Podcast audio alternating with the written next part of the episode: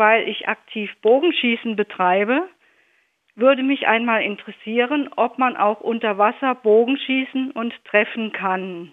Bogenschießen unter Wasser. Bei manchen Computerspielen werden auf diese Weise wohl Kämpfe ausgetragen, aber in Wirklichkeit wäre das ziemlich witzlos. Bogenschießen unter Wasser, jedenfalls mit normalem Pfeil und Bogen, ist ungefähr so realistisch wie unter Wasser Fußball zu spielen. Der Widerstand des Wassers ist einfach zu groß. Man muss sich klar machen, Wasser ist 800 mal dichter als Luft und deshalb wird ein Pfeil extrem schnell gebremst. Selbst wenn man auf eine zwei Meter entfernte Person schießen würde, dann würde dieser Person nichts passieren, weil der Pfeil unter Wasser, wenn er einmal abgeschossen ist, sofort wieder an Geschwindigkeit verliert. Er wäre so langsam, dass diese Person, wie gesagt, zwei Meter entfernt ihn gemütlich auffahren könnte.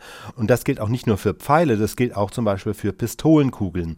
Selbst angenommen, man verpackt eine Pistole unter Wasser so, dass das Pulver nicht nass wird, trotzdem wird eine Kugel, die unter Wasser abgeschossen wird, keine drei Meter weit kommen und schon auf dem Weg zum Ziel käme sie durch den Widerstand im Wasser schnell ins Trudeln.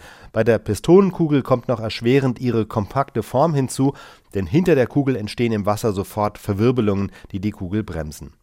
Was unter Wasser besser funktioniert, ist ein Speer. Speere sind lang und schwer. Ihre Flugbahn ist dadurch etwas stabiler. Und wenn man die Vorteile all dieser Geschosse miteinander verbindet, die Pistolenkugel, den Speer und den Bogen, dann erhält man eine Harpune. Harpunen werden mit Druckluft oder Gasdruck abgeschossen. Sie haben durch ihre Form und ihr Gewicht eine einigermaßen stabile Flugbahn.